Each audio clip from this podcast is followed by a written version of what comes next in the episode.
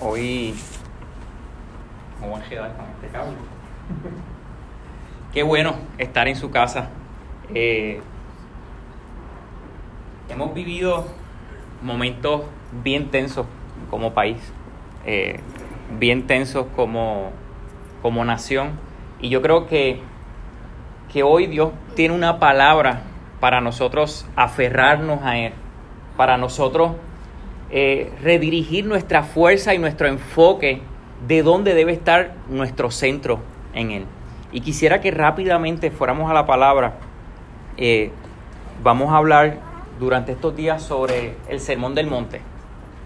Eh, Jesús tiene en este momento, ¿verdad? El Sermón del Monte está ubicado en Mateo 5. Y, y en esta palabra Jesús eh, viene de haber salido ya de su tiempo de ayuno, de oración, de haber salido del desierto. Y dice ahí que Jesús, ¿verdad? En, el versículo 1, Jesús acercó a los discípulos y comenzó a hablar con ellos.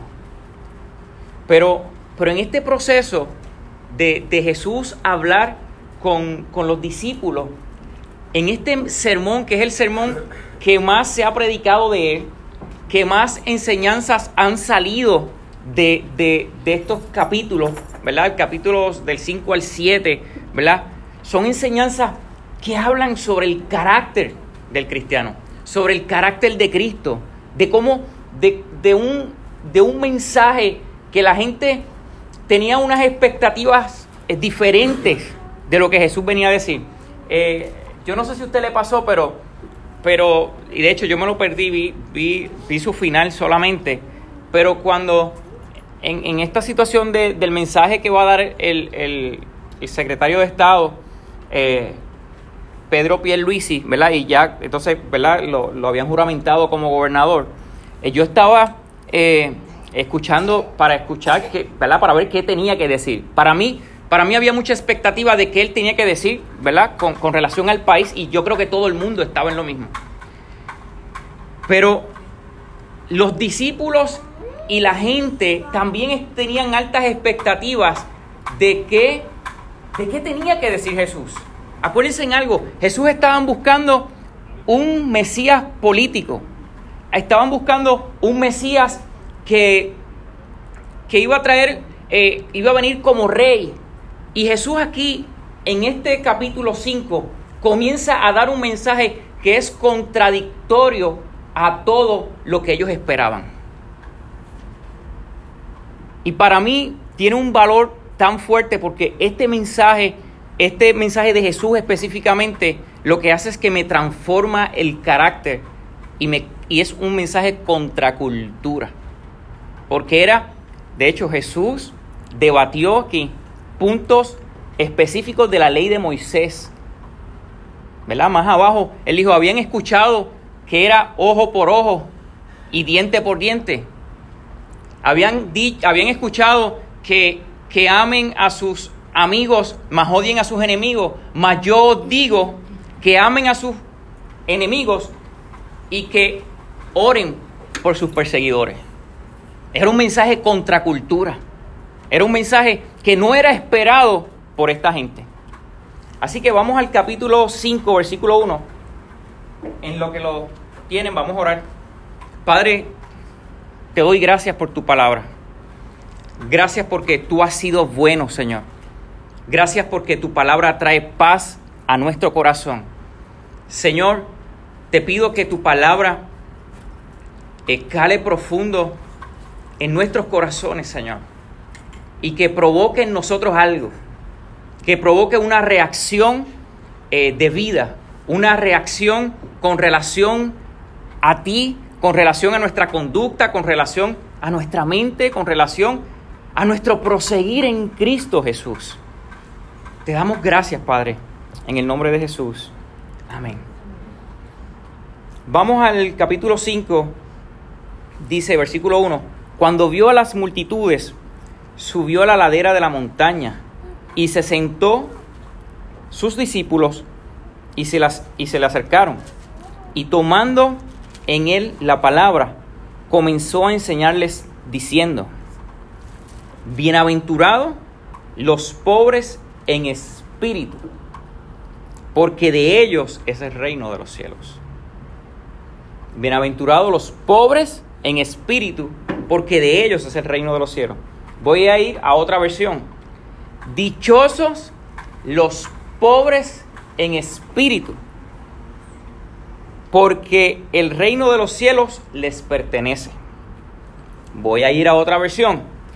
Afortunados los que reconocen la, su necesidad espiritual, porque el reino de los cielos les pertenece. Quise traer distintas versiones para que nos dé profundidad en lo que queremos hablar. En una ocasión, hace un tiempo atrás, yo recuerdo que vi a un pastor de Jarabacoa que no veía hace, de Santo Domingo, que no veía hace mucho tiempo, y me preguntó, oye, Egui, ¿qué? ¿Cómo has estado? Y yo le dije, mira, Popín, este, en realidad hemos pasado tiempos bien difíciles, eh, tiempos bien duros, eh, sobre todo mucha situación económica eh, he estado enfrentando. Y eso me ha tenido un poco angustiado. Y él me dice, pues qué bueno, brother. Y yo, pero ¿cómo que bueno? Pues, qué bueno. Porque tu situación y tu necesidad se puede resolver con dinero. Hay situaciones que el dinero del mundo no la puede pagar. Hay situaciones que el dinero del mundo no la pudiera resolver. Y tu situación es una situación económica, pues una situación que se puede resolver fácil. Por hay situaciones que el dinero del mundo no la podría pagar. La idea central de este, de este pasaje, número uno, es que refiere a reconocer una necesidad espiritual más allá de un asunto de carácter. Pero al yo reconocer esa necesidad espiritual, es ahí donde mi carácter comienza a ser transformado. Para que mi carácter comenzara a ser transformado, tuvo que haber un reconocimiento de mi necesidad espiritual de Dios. Yo me crié en la iglesia desde, desde que nací. Podemos decir que soy de los criados en el Evangelio. Y eso es bueno, pero tiene unas consecuencias, tiene unos efectos secundarios. Me acostumbré a la iglesia, me acostumbré al Evangelio, me acostumbré al lenguaje, me acostumbré a ir tres veces en semana a la iglesia, me acostumbré a ir a las reuniones que mami tenía de la iglesia, me acostumbré a la vida eclesiástica. Sin embargo, no me acostumbré a estar en la presencia de Dios. Me gocé demasiado en el devocional. Porque creo que, el devocional, ¿verdad? Preparó el camino hacia lo que hoy íbamos a hablar. Sin yo comentarle nada a Abigail. Porque me acostumbré a vivir una vida religiosa. Y muchas veces nos hemos acostumbrado a vivir una vida religiosa. De hecho, el, búscate las estadísticas, el noventa y tanto por ciento de los puertorriqueños se consideran cristianos o creyentes. Si el noventa y tanto de los cristianos de Puerto Rico se consideran cristianos, nuestro país estuviera ocurriendo una transformación más allá de social, una transformación espiritual que por ende se va a reflejar en lo social. Pero ahora mismo está ocurriendo una transformación política social, no necesariamente espiritual. Necesitamos provocar esa transformación espiritual. Pero para yo provocar esa transformación espiritual, yo necesito reconocerme pobre de espíritu. Y pobre de espíritu no es, no es que estoy cabizbajo, no es que soy una persona desanimada, no es que soy una persona eh, eh, que no tiene espíritu, como que no, como que hay que empujarlo para que hagan las cosas. Una persona pobre de espíritu es una persona que reconoce que está en bancarrota espiritual ante Dios. Y ese reconocimiento de pobreza espiritual me va a provocar yo acercarme a Dios. Yo acercarme a la presencia de Dios. Ayer yo tenía ya la predicación casi cuadrada ayer. Y estaba compartiendo en un cumpleaños de unas amistades de, de la Catanguma en Ponce. Y llegué por la noche y me senté en el iPad. Y dije, no. Porque somos bien dados a hacer. Y no, Señor, tú, tú sabes. Yo tengo que, que reconocerte a ti. Yo necesito buscarte a ti. De nada vale que yo tenga un bosquejo aquí bien bragado, pero yo no tenga conexión con Dios. En muchas situaciones que estamos viviendo, y este proceso para mí ha sido un proceso de mucha transformación. ¿Por qué? Porque ha puesto sobre mí una responsabilidad mayor. Y me pone una responsabilidad mayor, o sea, me hace orar más. Pero el que me haga orar más no necesariamente me hace acercarme más a Dios. ¿Por qué? Porque mis oraciones se pueden convertir, Señor, mira la congregación, mira esto, mira lo otro, mira aquí, mira los hermanos, mira lo que estamos haciendo, mira esto, mira. Y se convierte en un peticionario diario. Nosotros y lo que Dios siempre ha anhelado es que le amemos a Él, es que le busquemos con todo nuestro ser. Es que no estemos afanados en los quehaceres aún del reino. Es que si nosotros estamos afanados en buscar su presencia, lo demás va a fluir. Hay un versículo bíblico clave que, siempre me lo enseñó la, la, esposa del pastor Bruni. Me dijo, Eggy, recuerda una cosa, busca el reino de Dios y su justicia y las demás cosas serán añadidas. Si yo puedo hablar de un versículo bíblico que fue el norte en mi juventud, fue ese. Mijo, no te enfoques en, en novias ahora, no te enfoques en esto. Enfócate en buscar el reino de Dios y su justicia. Y lo demás Dios lo va a añadir. Y esta porción, lo que Jesús le estaba diciendo a los discípulos, y los discípulos no eran solamente los apóstoles, había más gente allí. Y le estaban diciendo, necesitan reconocer su pobreza espiritual. ¿Para qué? Para que pudieran reconocerlo a Él para que pudieran reconocer a Jesús sobre sus vidas, para poder reconocer el señorío sobre sus vidas. Yo me acostumbré demasiado a la religiosidad. ¿Y sabes qué? Aún después de que tuve en mis 17 años un encuentro poderoso con el Señor y, y reavivé mi vida en Cristo y comencé a trabajar para el Señor, y me nombraron pastor en la catacumba de Ponce, aún así nos acostumbramos también. Porque las posiciones no te hacen. La posición no te hace. Lo que nos hace es estar pegadito allí. No importa que lleves un año de convertido, que tengas meses de convertido, o tenga 30 años de estar en, los caminos del Señor. Todos los días nuestras fuerzas tienen que ser renovadas en Él. Y todos los días nosotros necesitamos declararnos pobres de espíritu. Declarar, declararnos pobres de espíritu es reconocer esa pobreza y romper con todos los muros, barreras, justificaciones, razones que batallan con nuestro yo. Cuando yo no me declaro pobre espiritual, mis justificaciones siempre están altas. No es que yo soy así.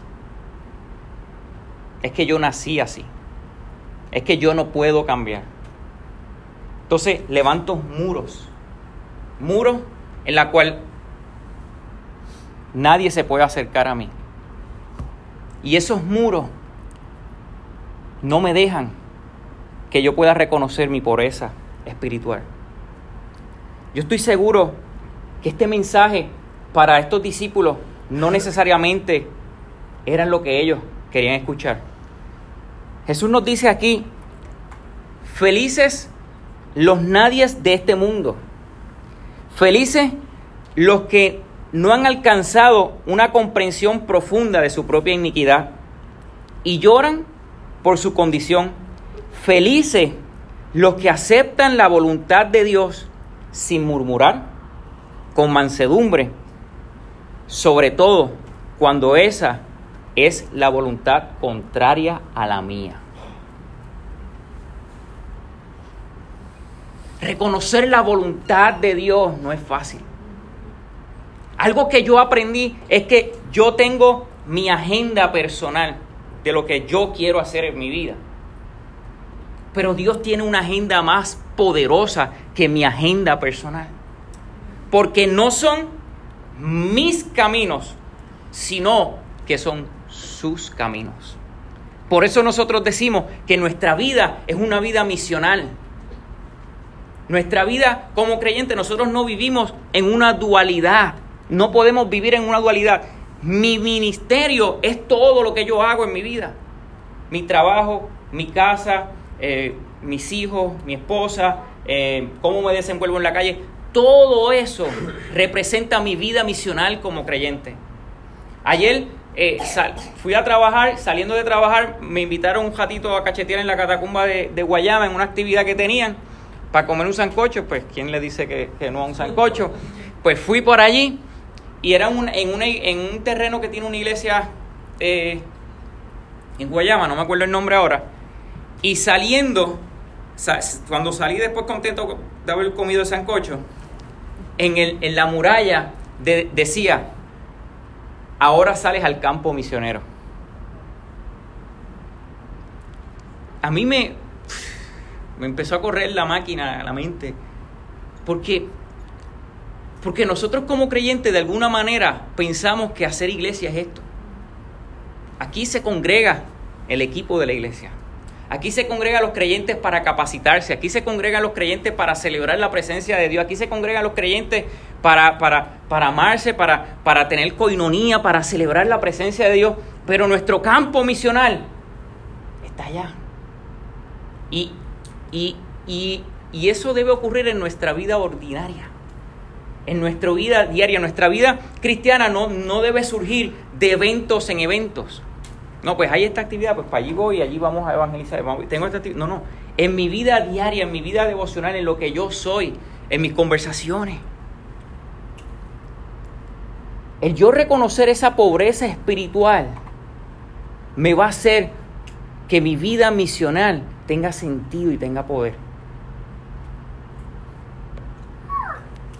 El cristianismo es esencialmente opuesto a lo que el mundo nos puede ofrecer. Escuchen esto, el cristiano no cristiano es como una contradicción.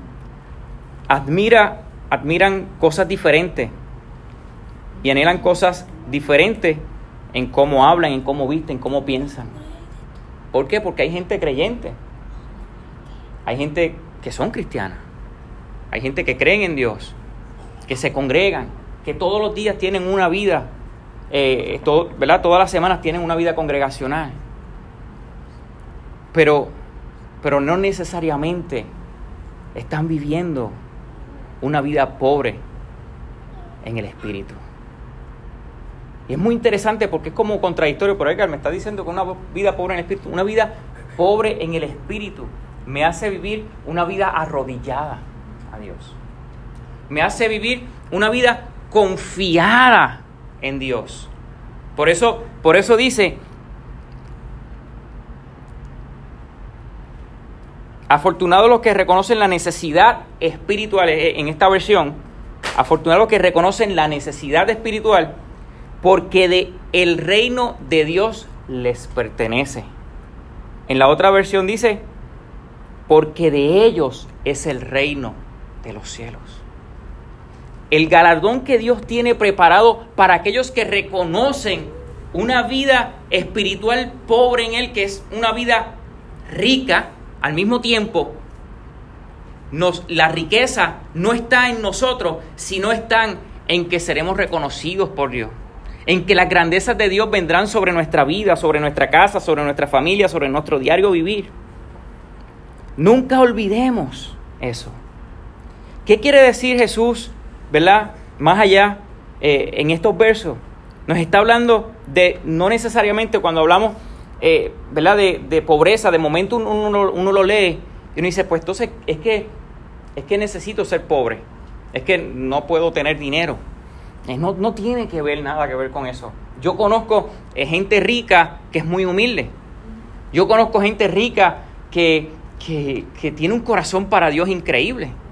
Eh, yo conozco gente pobre que es bien orgullosa. No se trata de la humildad que típicamente nosotros hablamos, no, es que son personas, como decimos aquí, y sobre todo a nivel político, dice la gente de clase humilde. No tiene que ver con eso. Puedes o ser rico o ser pobre, y puedes ser poderoso en Dios. Aquí es donde la teología de la prosperidad queda destruida. Porque no tiene que ver con eso. Nuestra riqueza va, va mucho más allá. El rey David en el Salmo 56, 3 dice, en el día que temo, yo confío en Dios.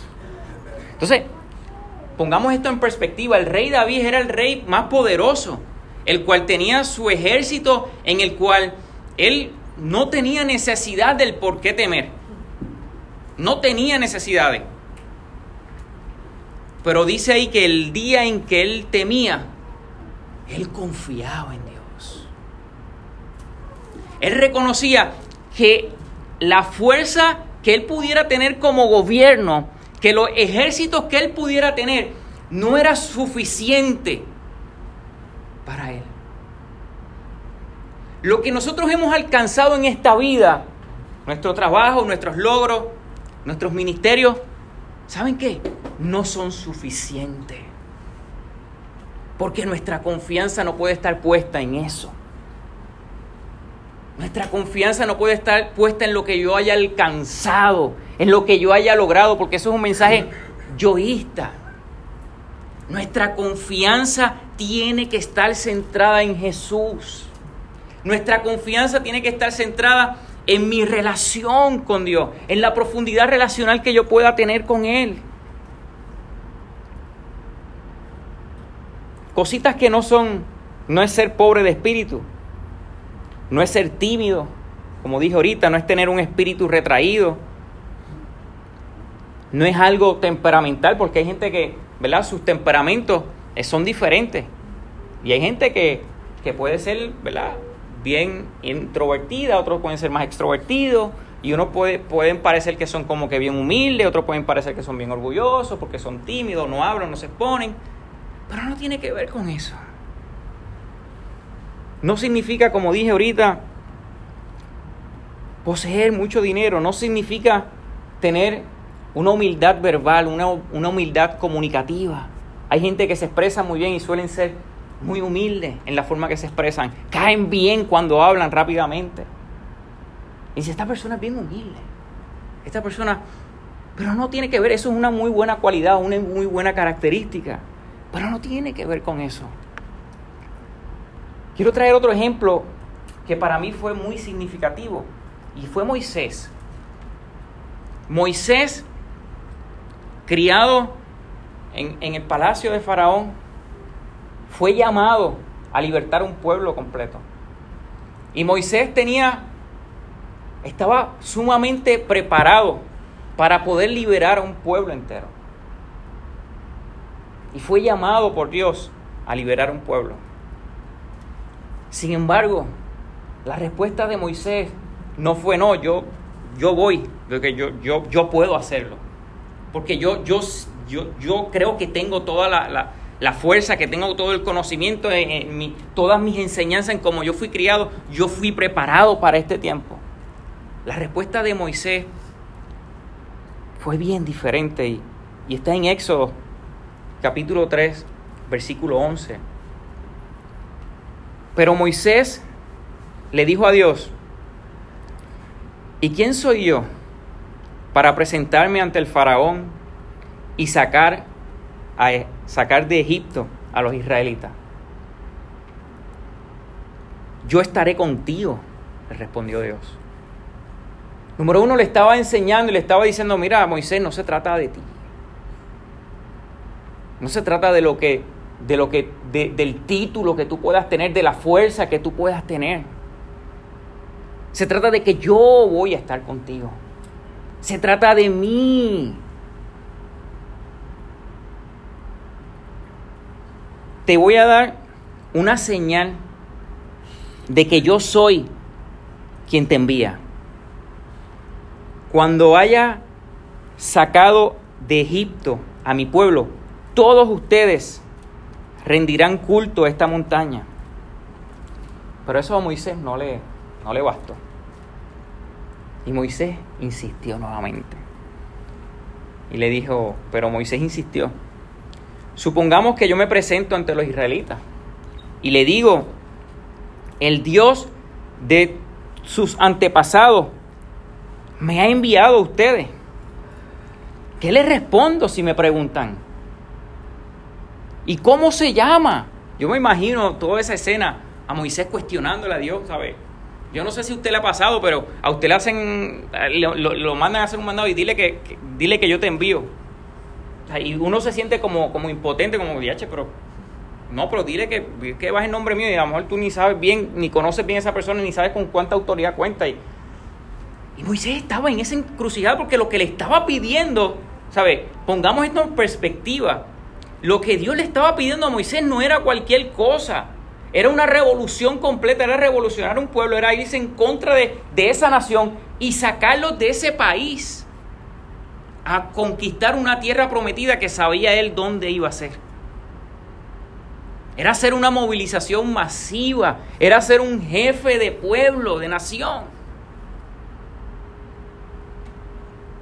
Y no olvidemos que Moisés era gago y tartamudo a la vez. que tenía problemas al hablar. Dice, supongamos, ¿verdad?, que me presento ante los israelitas. Y él les dijo, el Dios de sus antepasados sé que ha enviado a ustedes. Ok, ya se lo había leído, ¿verdad? ¿Qué les respondió? Si me preguntan cómo se llaman, el versículo 14 dice, yo soy el que soy. ¿Que cómo se llama? Yo soy el que soy. Yo soy el que siempre ha asistido. Yo soy el Dios de Israel.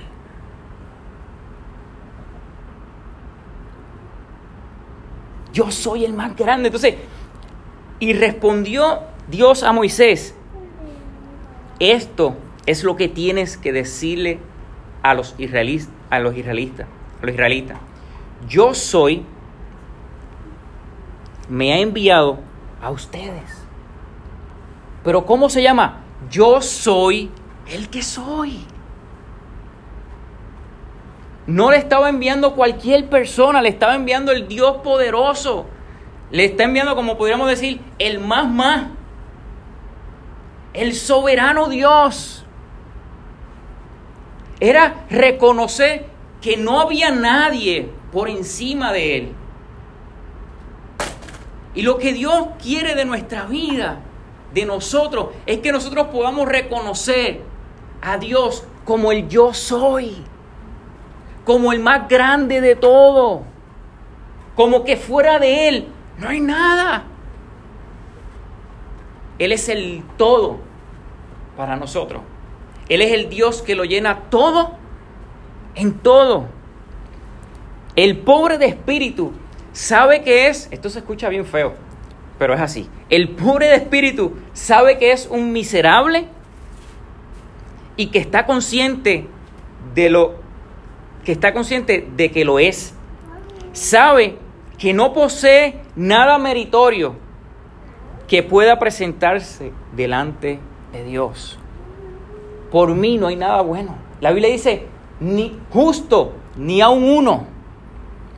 El chispitín bueno que pueda haber en mi vida es por la gracia de Dios.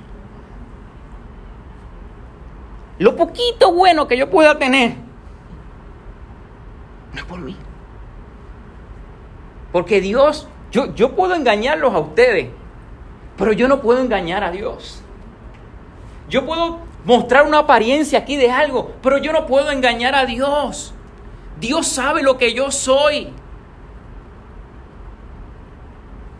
Y ser pobre espíritu es yo reconocer eso dentro de mí. Cuando yo reconozco eso, amado, yo abro las puertas de mi corazón para que Dios comience a transformar y a modificar mi carácter. Ah, yo leí un libro, no leí un libro, leí la portada de un libro, porque lo dejé en la librería.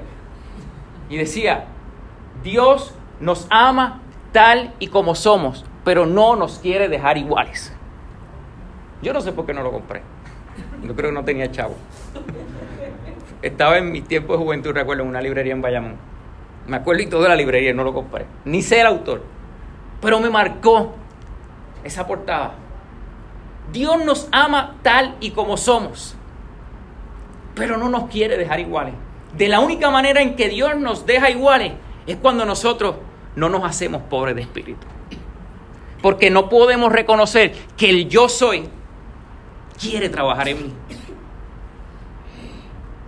Podemos sentarnos a hablar de las cosas que Dios ha modificado y ha cambiado en mi vida, que yo no las quería cambiar. Y te puedo también dar otra lista de las cosas que todavía Dios tiene que seguir cambiando. Si no, pregúntale a mi esposa y a mis hijos que te pueden dar otra lista adicional.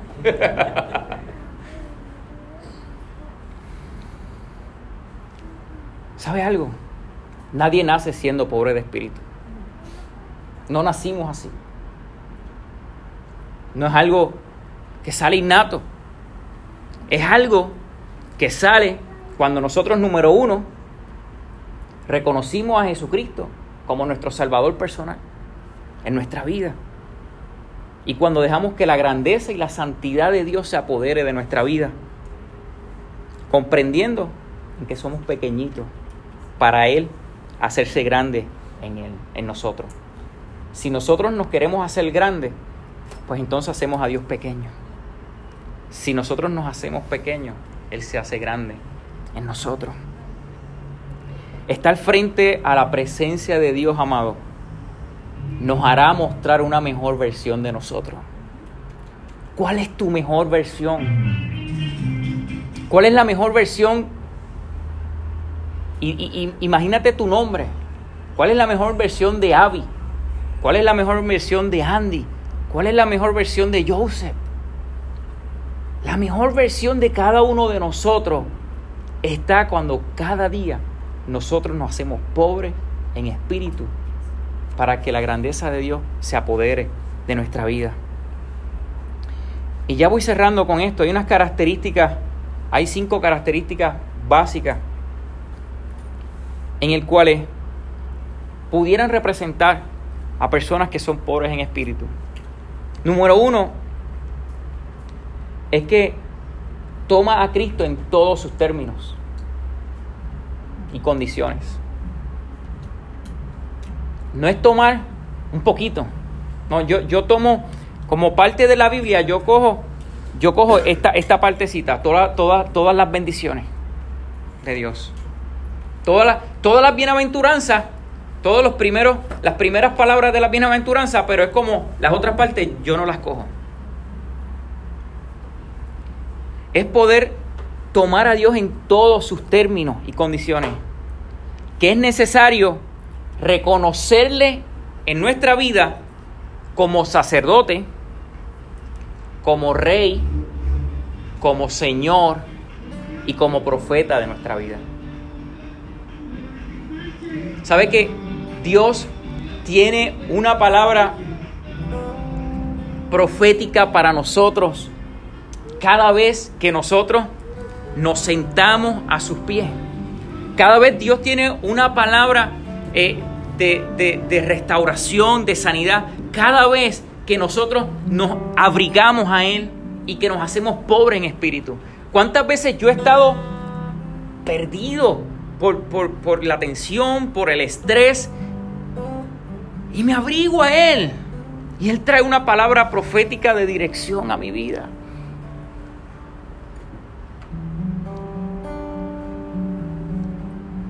La palabra profética más segura está en la escritura. Y Dios nos dirige a su presencia y nos dirige a su palabra. Cuando nosotros estamos extraviados, su palabra nos da dirección. La segunda característica es que una persona que es pobre de espíritu es admirador de Cristo y de su gracia. Quiero añadir algo más, porque tengo que defender a la iglesia en este tiempo. Somos admiradores de la iglesia. En este tiempo se han levantado ataques bien fuertes sobre la iglesia como institución.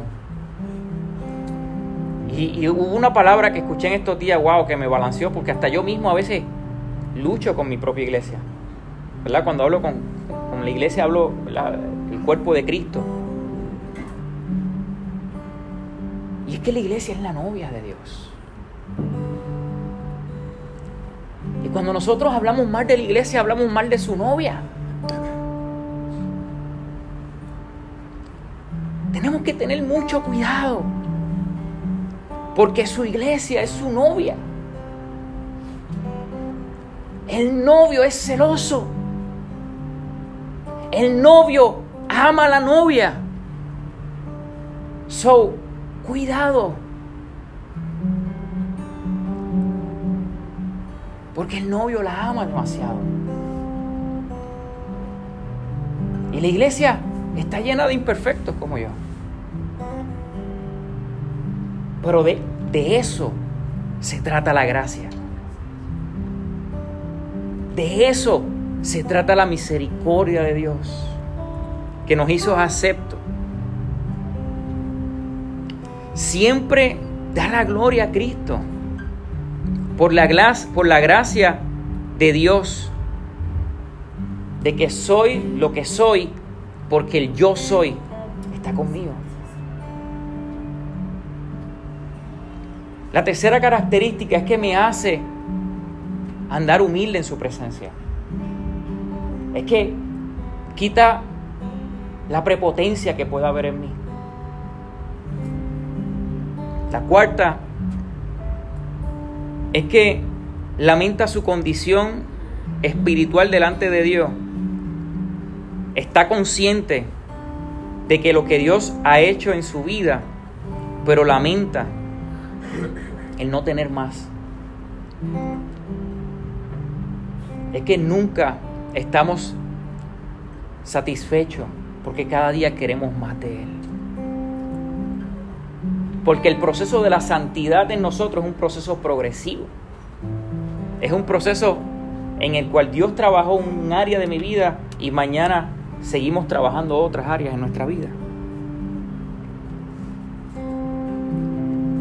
Solamente los que no son pobres de espíritu hablan de sus grandes logros y no dan la gloria a Dios. El último o la última característica es que los que son pobres de espíritu acuden a menudo al trono de la gracia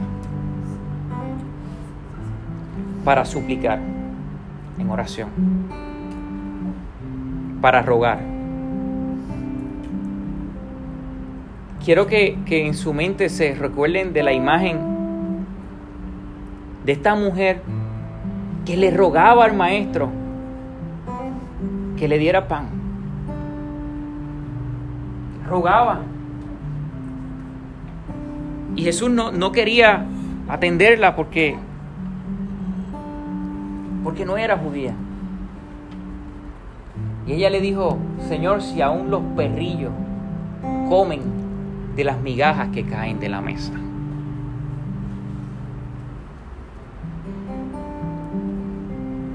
Recuerden la mujer del flujo de sangre, que desesperada empezó su vergüenza, desesperada, extendió y, y empujaba a la multitud porque estaba segura de que si tocaba al maestro, si tocaba algo del maestro, sería sanada.